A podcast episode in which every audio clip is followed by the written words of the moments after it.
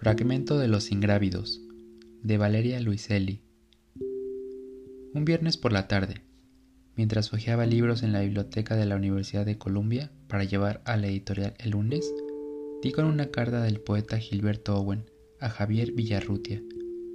Vivo en Morningside Avenue 63.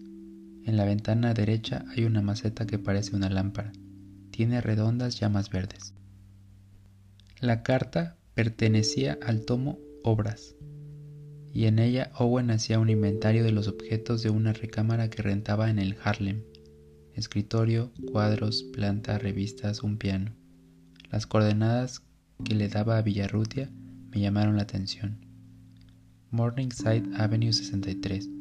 El edificio debía de estar a solo unas cuadras de la biblioteca y muy cerca de mi departamento. Ni siquiera terminé de leer la carta.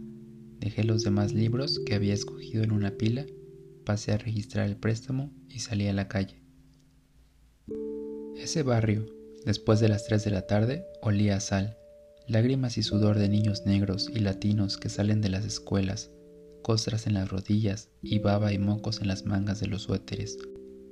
Una niñota, mulata, ancha como una glorieta, se concentraba en terminar un dibujo, apoyada en el tronco de un árbol en el parque Morningside. En una mano sujetaba una pierna de pollo, que de tanto en tanto mordisqueaba, o más bien sorbía, y en la otra prensaba con los deditos índices y cordial la crayola verde con la que completaba su dibujo. Por detrás apareció un niño, le dio un golpe en las corvas con la mochila, las dos rodillas rechonchas se dieron, y le arrebató la crayola a la niña. Ella pegó un grito y se abalanzó sobre él. You motherfucker le dio con la pierna de pollo en la frente y en la cara hasta tumbarlo al suelo. Caminé hasta el edificio de Owen. Lo había visto muchas veces en mi camino al metro, sin saber que había vivido ahí. Era un edificio de ladrillos rojos, similar a todos los de la cuadra, con amplias ventanas que daban al parque.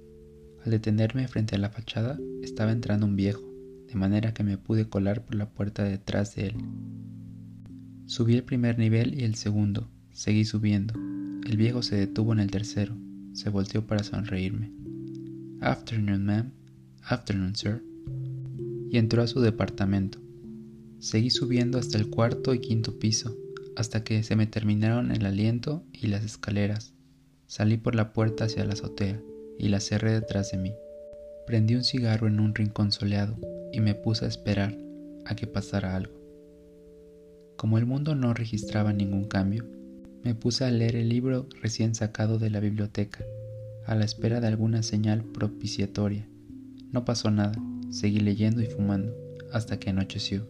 Al cabo de unas horas me había terminado todas las cartas del tomo, el poemario entero de Perseo vencido, y todo mi tabaco.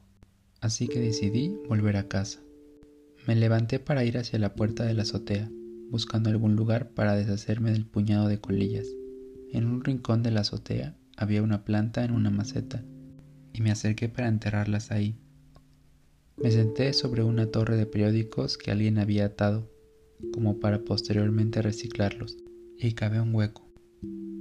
Entonces me di cuenta de que la maceta, como la que describía Owen a Villarrutia, parecía una lámpara, la planta dentro de la maceta. Tal vez un pequeño árbol. Estaba seca, era imposible que se tratara de la misma maceta que se refería Owen en su carta, pero de alguna manera era una señal, la señal que había estado esperando. Me sobrecogió ese mismo entusiasmo que muestran los bebés cuando confirman su existencia en un espejo. No era mi costumbre llevarme las cosas que no me pertenecían, solo a veces, solo algunas cosas, a veces, bastantes cosas. Pero cuando vi ese arbolito muerto en la azotea de Owen, me pareció que tenía que llevármelo a casa cuidarlo por lo menos durante el resto del invierno. Después, acaso cuando llegara otra vez la primavera, podría devolverlo a su azotea. Estaba anocheciendo. Enfilé hacia la puerta cargando la maceta, lista para volver a casa. Pero la puerta no tenía chapa por fuera y no hallé modo de abrirla. Alguna vez leí en un libro de Saul Bellow que la diferencia entre estar vivo y estar muerto radica solo en el punto de vista. Los vivos miran desde el centro hacia afuera, y los muertos desde la periferia hacia algún tipo de centro. Tal vez me congelé, Tal vez morí esa noche de hipotermia.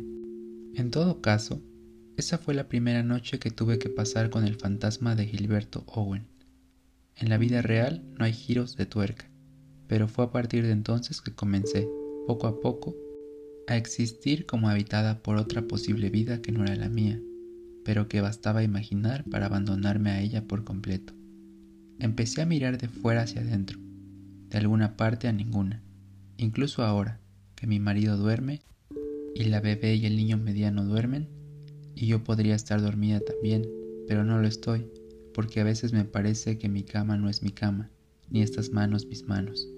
Me abotoné el abrigo hasta el cuello, dispuse los periódicos asoleados sobre el concreto, formando un petate noticioso que me protegía un poco. Antes de sumergir las manos en mis bolsillos hondos, guardé el libro en la mochila y formé una almohada. Coloqué la maceta a mis pies y me tendí boca arriba en el suelo. Al amanecer fui a sentarme sobre el borde de la azotea, deseando que alguien saliera pronto del edificio. Tenía las manos azules, los labios partidos. Alrededor de las nueve de la mañana, el sol ya me empezaba a calentar la espalda, salió una niña en bicicleta. Le grité desde arriba. La niña giró la cara y me saludó. Era la misma gordita de la crayola verde que había visto el día anterior.